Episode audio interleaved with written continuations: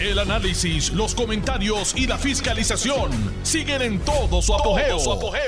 Le estás dando play al podcast de Noti1630, Sin Ataduras, con la licenciada Zulma Rosario. Una capacidad de análisis verdaderamente impresionante y sobre todas las cosas justo.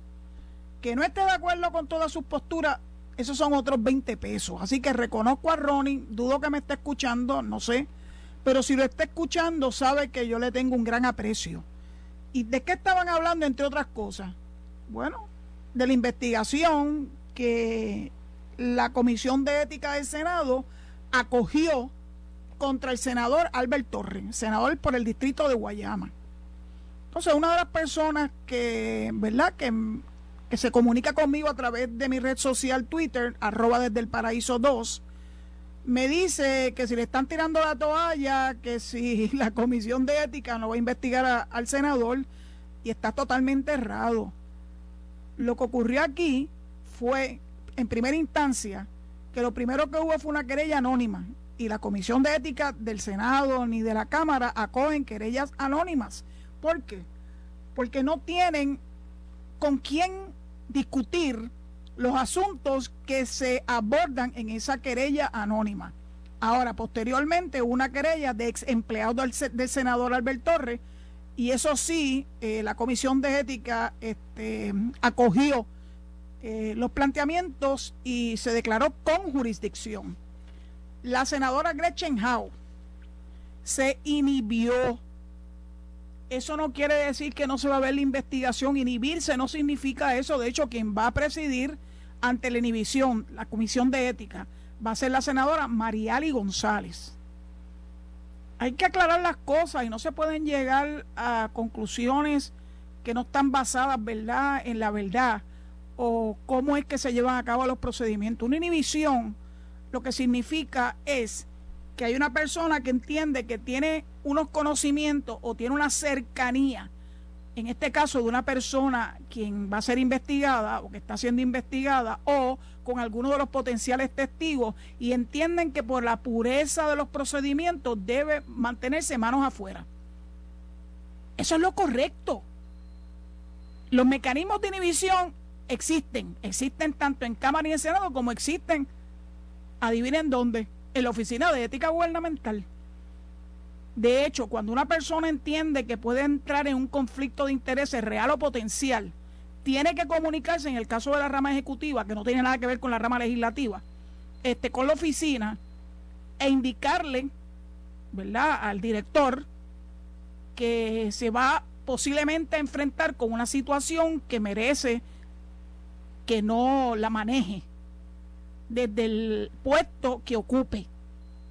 Eso es lo correcto. Y claro, cuando se examinan los, eh, ¿verdad? Este, los datos, eh, se le dice que sí, que se puede inhibir, pero para que esa inhibición sea real y cobre vigencia, tiene que establecerse unos parámetros.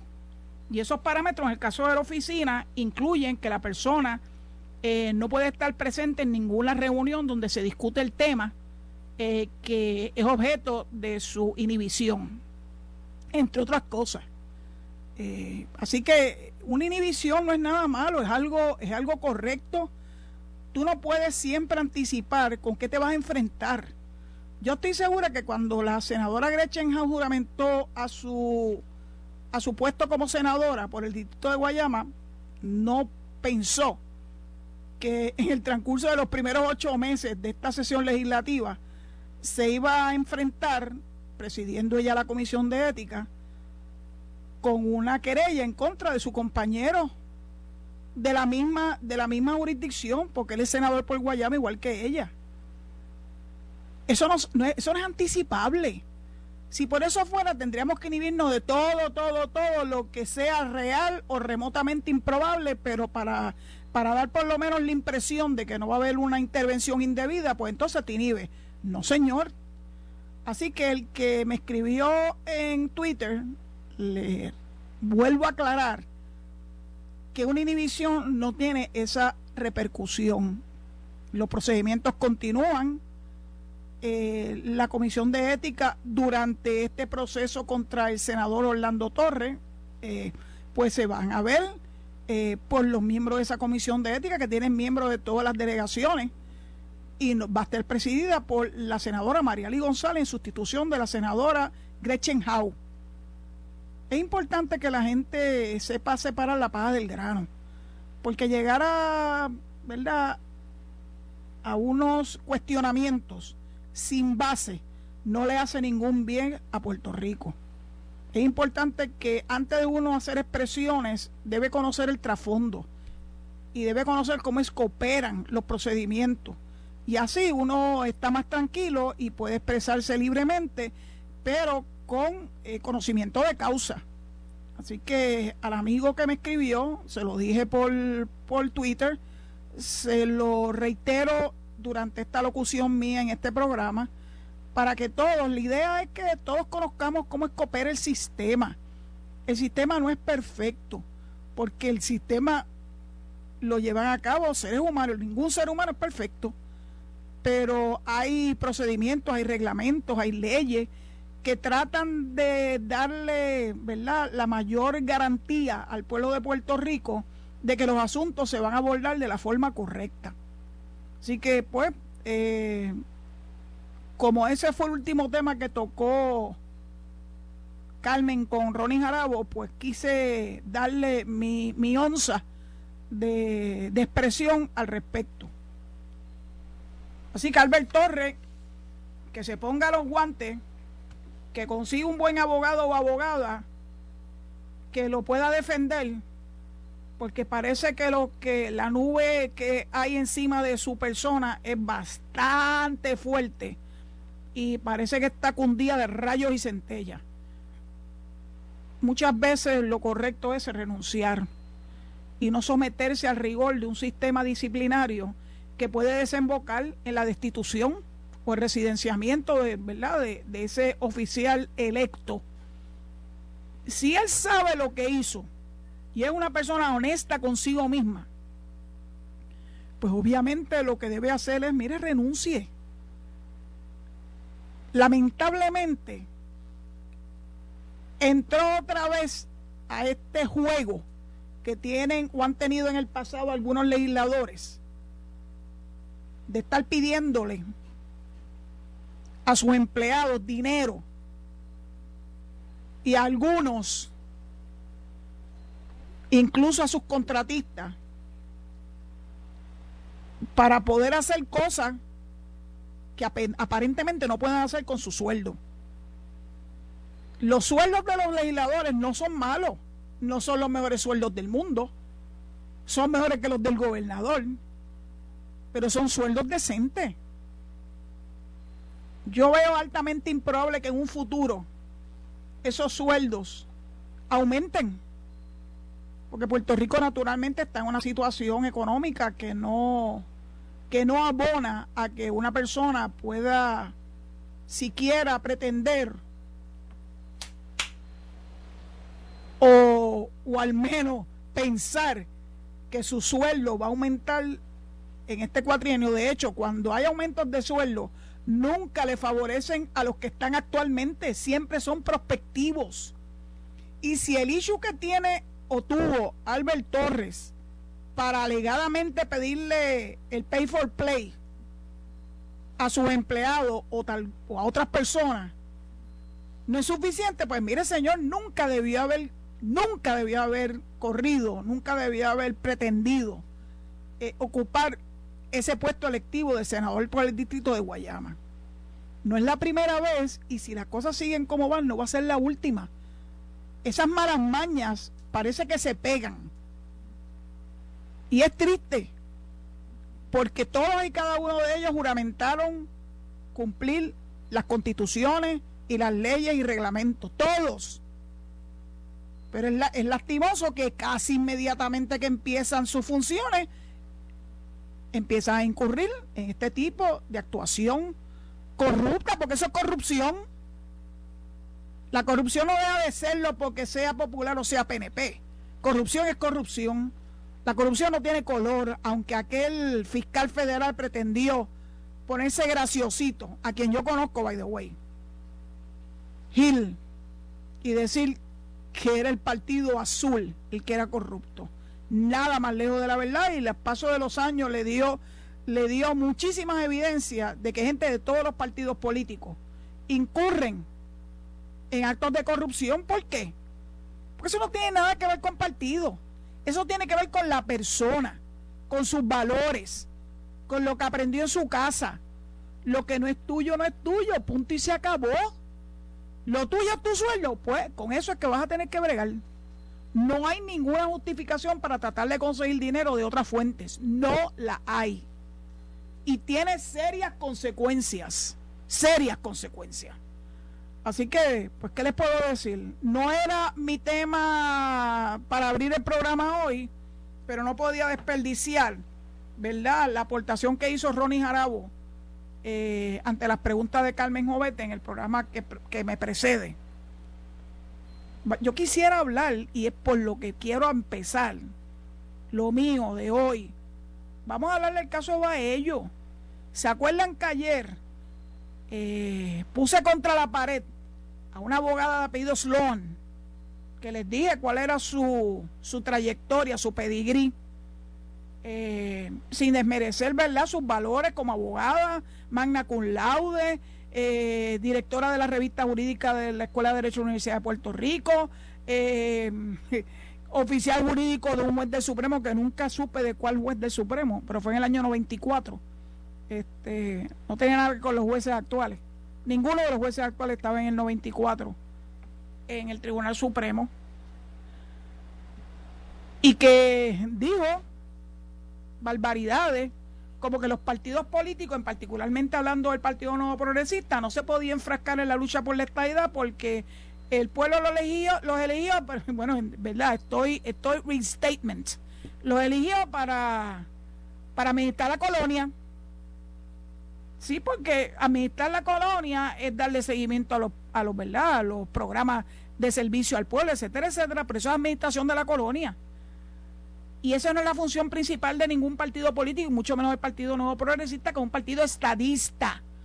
Y particularmente cuando en noviembre del 2020, reciente, todavía no ha pasado un año, la estadidad ganó por mayoría absoluta.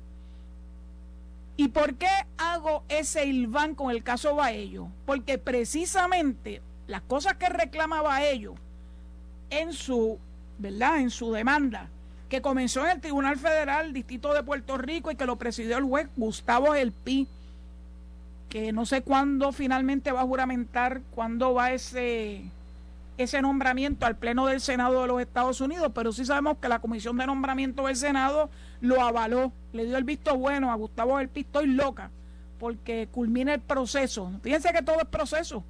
El proceso para que el juez Gustavo del Pi pueda juramentar como juez del Tribunal de Circuito de Apelaciones para el primer circuito federal.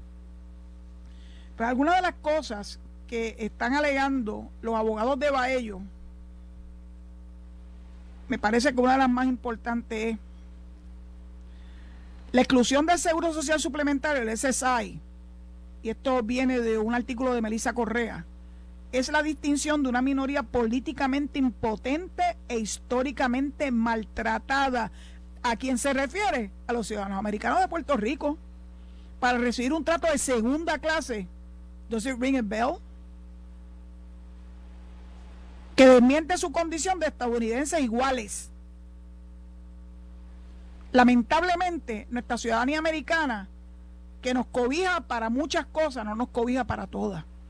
Por eso es que se denomina una ciudadanía de segunda clase.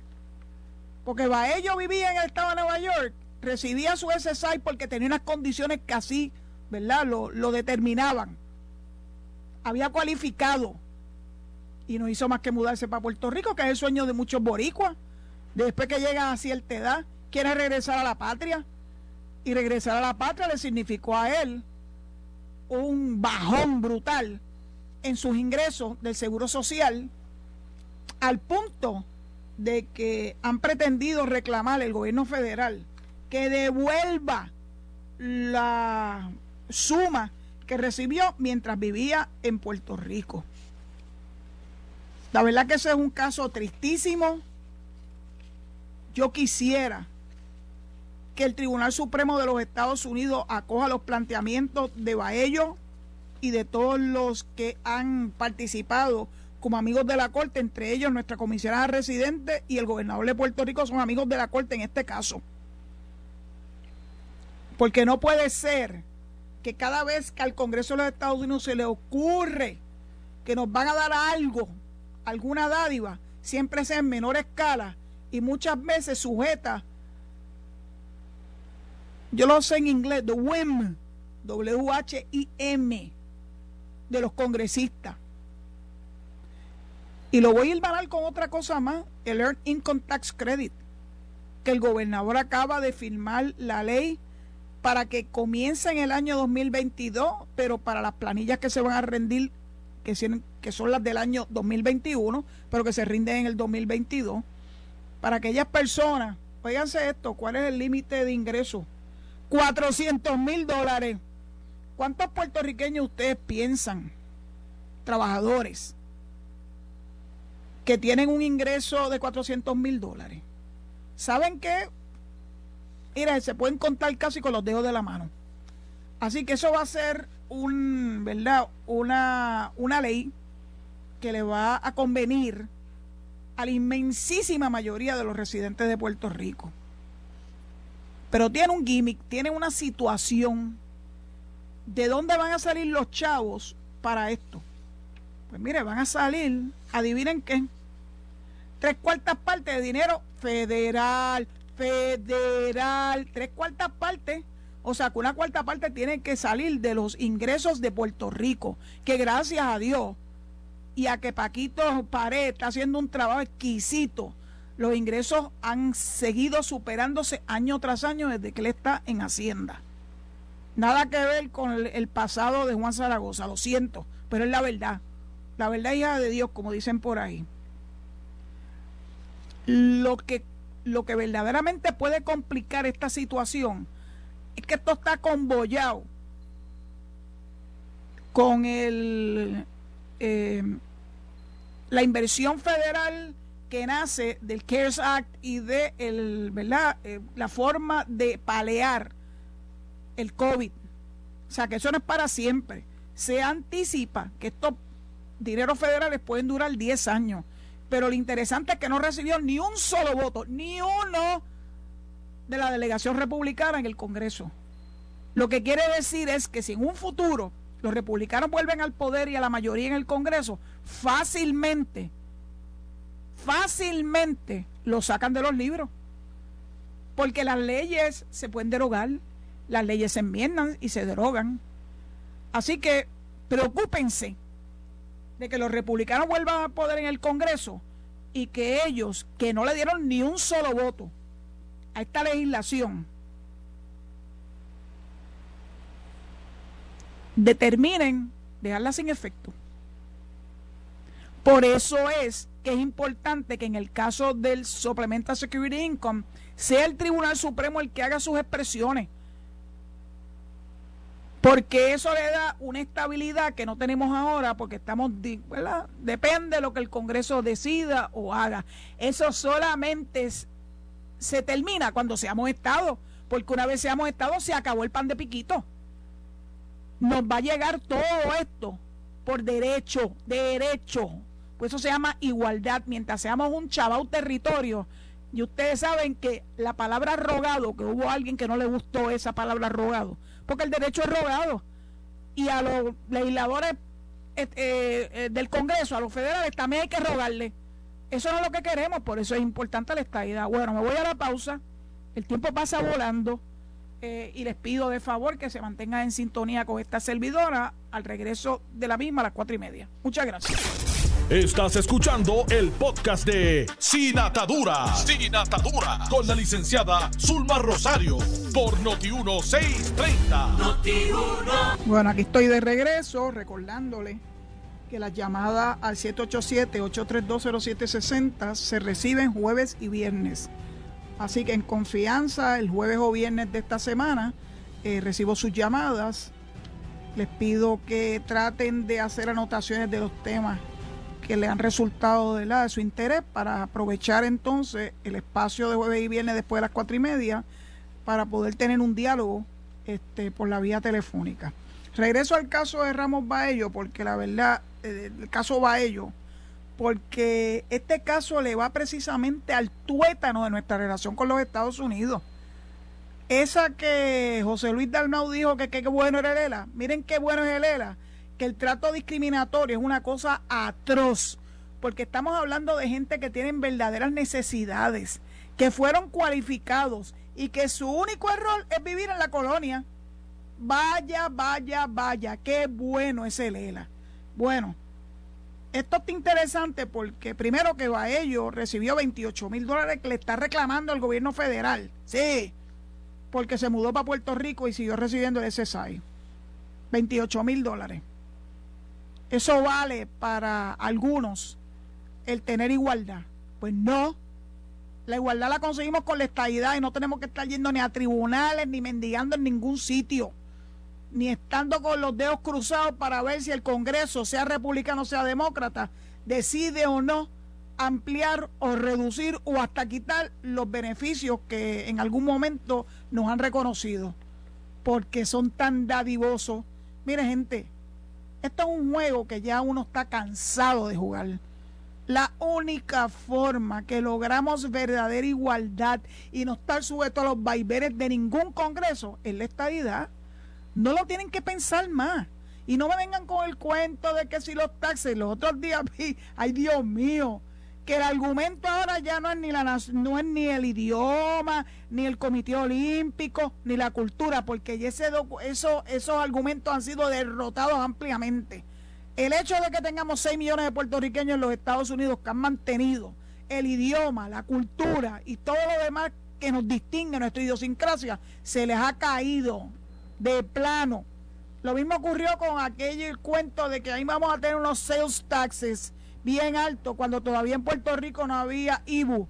Pero una vez el IBU llegó a Puerto Rico, gracias a Aníbal Acevedo Vila, nos hiciste más fácil el argumento, nos encareciste la vida, sí, definitivamente. Pero ya el cuento de que los taxes se les cayó de plano. Imagínense que para uno poder cualificar para el Earn Income Tax Credit, tus ingresos tienen que ser de menos de 400 mil. Nuevamente, ¿cuántas personas aquí tienen 400 mil dólares de ingresos o más? Muy poco, se cuentan con los dedos de la mano, así que nuevamente le ha dado en la cara el argumento de los taxes federales. Es más, nos van a dar dinero, nos van a devolver dinero por trabajar. Así que es otro argumento que se cae al suelo. Pero quiero volver al caso de Baello porque hay unas expresiones que me parecieron extraordinarias. La moción de los abogados de, de Baello, que by the way, son parientes de don Luis Ferré, porque uno de ellos se llama Germán Ferré y así se llamaba, un primo de don Luis. Así que estoy segura que son parientes bastante cercanos. Qué bueno. La moción de los abogados plantea que ese estatus único, único, qué bueno es el ELA es el resultado de ser la posesión de, pero no ser parte de los Estados Unidos. Ni extranjero ni nacional, ni winner ni Wilder. ¿Se acuerdan que, bueno, no se deben acordar, eso hace muchos años? Había un anuncio de una marca que, que decía Wheeler o Wilder, da lo mismo que lo digan de una forma o la otra. Ni extranjero ni nacional, ni libres ni iguales. Es un recordatorio de que Puerto Rico no está completamente incluido en la familia estadounidense y por tanto su gente puede ser tratada como ciudadanos de segunda clase es lo que permite al Congreso extenderle y derogarle las disposiciones fiscales federales a voluntad, mientras someta a los residentes más necesitados de Puerto Rico a un nivel de pobreza que está por debajo del mínimo nacional. Y luego señalar esa pobreza como base para retener el apoyo económico nacional. En serio, es aberrante. Estamos hablando de personas reales. Ayer le hablé de dos casos de personas que tienen circunstancias verdaderamente terrible, circunstancias de salud, que si el SSI aplicara en Puerto Rico, esas familias no estarían verdaderamente dirimiendo asuntos importantes en su vida diaria, en su cotidianidad. Bueno, el que todavía piensa que él es lo mejor de los dos mundos, que es que bueno es el ELA, bueno, pues a ello yo creo que le ha dado un bofetón en la misma cara. Ya está bueno. Es hora de que los casos de Downs versus Bitway, los casos insulares, acaben de echarse por la borda. Y eso quien único lo puede hacer es el Tribunal Supremo de los Estados Unidos. Ya está bueno. Pero si no queremos y no podemos esperar a que esos casos los desechen como precedente, lo único que nos puede garantizar el trato igual, adivinen qué, es la estadidad, sin duda alguna. Bueno, voy a pasar brevemente a un tema, porque es que me llamó la atención cómo, cómo se abordan las cosas dependiendo de quiénes sean los, los actores.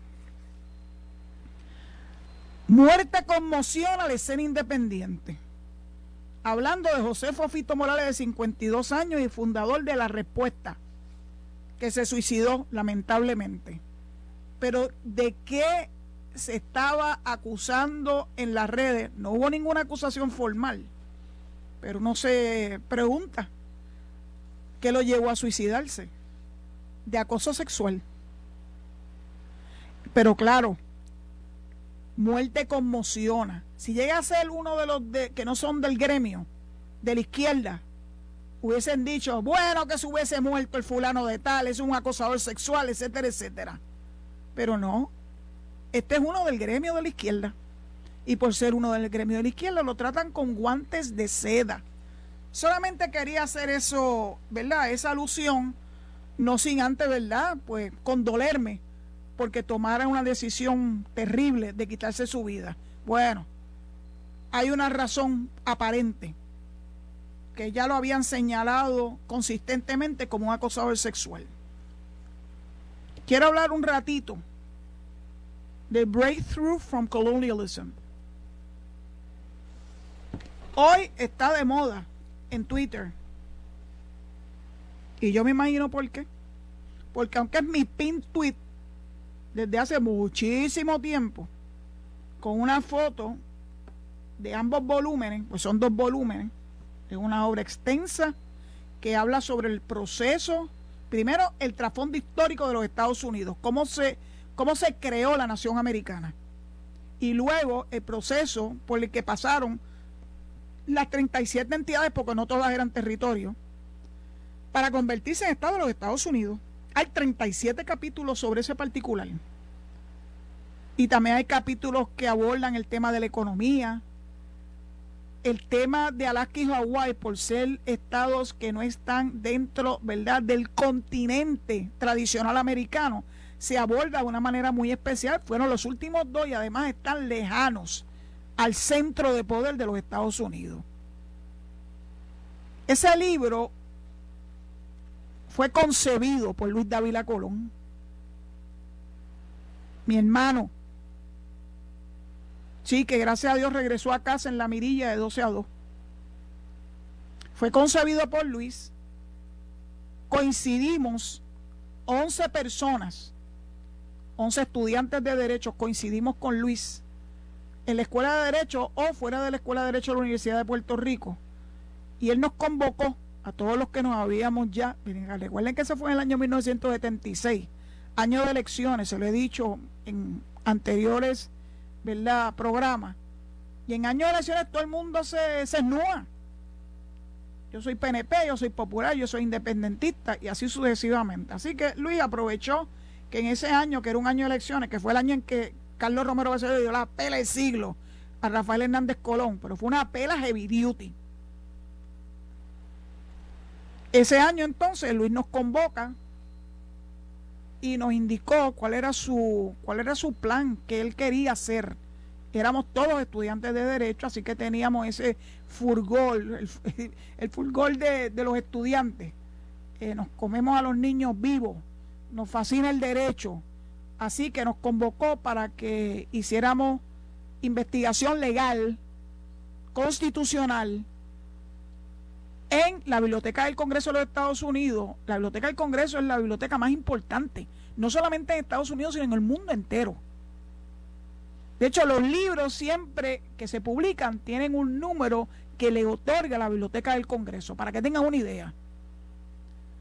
Así que él recabó la ayuda de don Carlos Romero Barceló, que era el gobernador inmediatamente que fue juramentado en el año 77 primero les vendió la idea y a don Carlos le fascinó y, le pidió a Baltasar Corrada del Río, que Dios lo tenga en la gloria, a ambos. Baltasar es el comisionado residente electo, recién electo, para que nos acogiera y nos abriera las puertas en la biblioteca del Congreso y en cualquier entidad federal para poder hacer nuestra investigación. El verano del 78 lo pasamos en Washington. Fue súper impactante para todos nosotros. De hecho, se estaba inaugurando el metro que ahora todo el mundo lo da por sentado, nosotros lo estrenamos. Fue una experiencia verdaderamente impactante para toda la vida. Especialmente para nosotros que éramos todos estudiantes de derecho. No solamente hicimos el proceso de investigación, que nos tomó todo el verano, sino que a nuestro regreso, entonces nos dimos la tarea de hacer el proceso que es el más importante de todo, tú recoger la información, fotocopiarla, traerla, eh, de análisis, de análisis, y ese análisis volcarlo en escrito. Esos escritos son los capítulos. Esos capítulos tienen autores. Están llenos de referencias bibliográficas. Por eso es que nadie, nadie, nadie, nadie, desde que se publicó Breakthrough from Colonialism en 1984 por la editorial de la Universidad de Puerto Rico, nadie ha podido decir que ese libro está lleno de falsedades porque no lo es. Es un libro que verdaderamente supera los tiempos que han pasado y sigue siendo una obra que está a la par con las necesidades que tenemos de tener información verídica, fidedigna, para poder entonces estudiar los procesos de admisión y poder entonces esos procesos de admisión verlos bajo el crisol de Puerto Rico. Algunos fueron similares, otros son muy distintos. Los argumentos que se utilizaban a favor y en contra, algunos son similares, otros son bien distintos. O sea, el momento histórico en que ocurrieron cada una de esas admisiones tiene mucho que ver en cuanto a cuáles eran los argumentos, etcétera. Pero hay uno que se vio en cada una de las 37 admisiones, el argumento de los grandes intereses. Los grandes intereses no querían que ese territorio o entidad se convirtiera en Estado porque los grandes intereses, las grandes corporaciones sabían que les iba a representar un duro golpe desde el punto de vista de sus bolsillos. ¿No les parece similar a lo que pasa en Puerto Rico? Los grandes intereses con sus cabilderos, entre ellos los Charlie Blacks de la vida y los demás, porque hay muchos más, esos no son los únicos.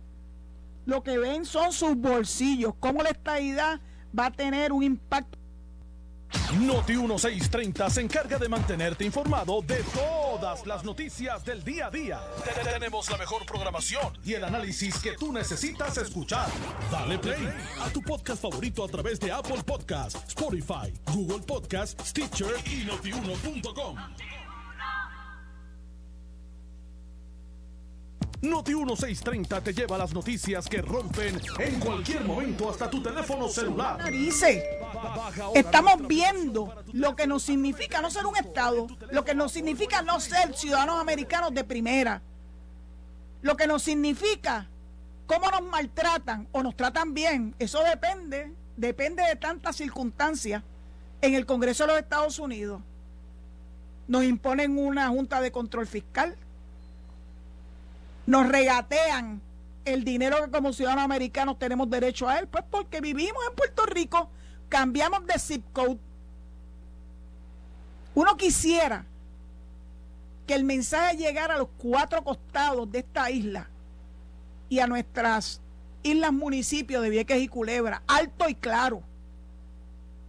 Lo último que oí fue el argumento, porque ya los demás se le derrotaron en la propia cara vuelve otra vez con el argumento de los taxes. Mire, señor, la inmensísima mayoría de los puertorriqueños lamentablemente no generamos suficiente ingresos para pagar taxes federales. Tan sencillo como eso. ¿Quiénes sí? Ah, las grandes corporaciones. O sea que eh, la idea es seguir haciendo de Puerto Rico un tax haven para que las grandes corporaciones que nos den algo de empleo que se ha demostrado y se supone que esté siendo evaluado nuevamente, que ese tax haven no ha sido beneficioso para Puerto Rico. ¿De verdad? Cuando tú sumas y restas, los pros y los contras son más los contras que los plus. Y tú no puedes seguir manteniendo a tus conciudadanos en una situación de desventaja porque a alguien le conviene que no seamos Estado. Y ese alguien es los grandes intereses. En el libro se recoge eso, pero ese era argumento también de muchos de los 37 que fueron admitidos como Estado.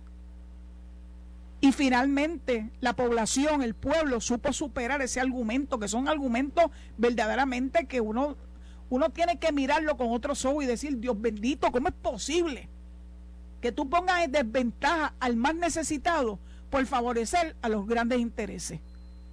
Esa es la posición de siempre del Partido Popular. Siempre ha sido así.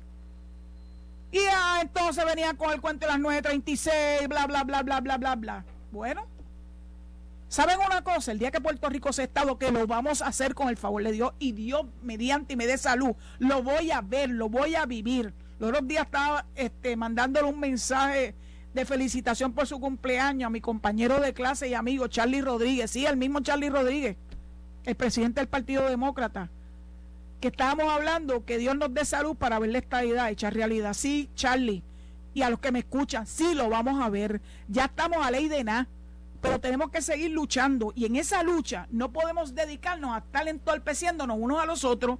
Y yo sigo leyendo en Twitter a la gente diciendo, porque si se hace esto y hace lo otro, miren señores, ¿por qué le están haciendo el caldo gordo a los adversarios? Ustedes no se dan cuenta de eso. Enfóquense. Se tienen que enfocar porque nuestro norte se llama la estadidad, no es la meditación de la colonia. Ya está bueno. Estamos en el mejor momento. Únanse. Únanse a los delegados congresionales para seguir haciendo esfuerzos en la nación americana para obtener el favor del pueblo de a pie, del pueblo americano de a pie, el que vota por sus congresistas. Ese es el mensaje que ellos entienden. Ayer les relaté que en el Zoom meeting que llevaron a cabo cuatro de nuestros delegados, Mayita Meléndez, hizo un, nos compartió una, una experiencia que tuvo con uno de los staffers de un congresista, cuando ella le dio que nosotros nos estábamos moviendo por los estados y por sus distritos. Y entonces sí, Cabrero los oyeron. ¿Cómo? Sí, señor. Porque es el único idioma que ellos entienden, el idioma del voto. Y ahora más, porque las próximas elecciones, que son midterm elections en el año 2022, el año que viene, en esta época está en pleno apogeo esa campaña política y nosotros nos tenemos que insertar.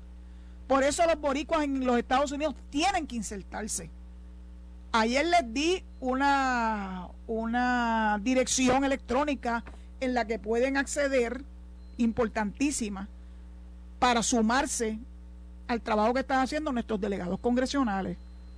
Recuerdan, https dos puntos y dos, ¿cómo se? Slash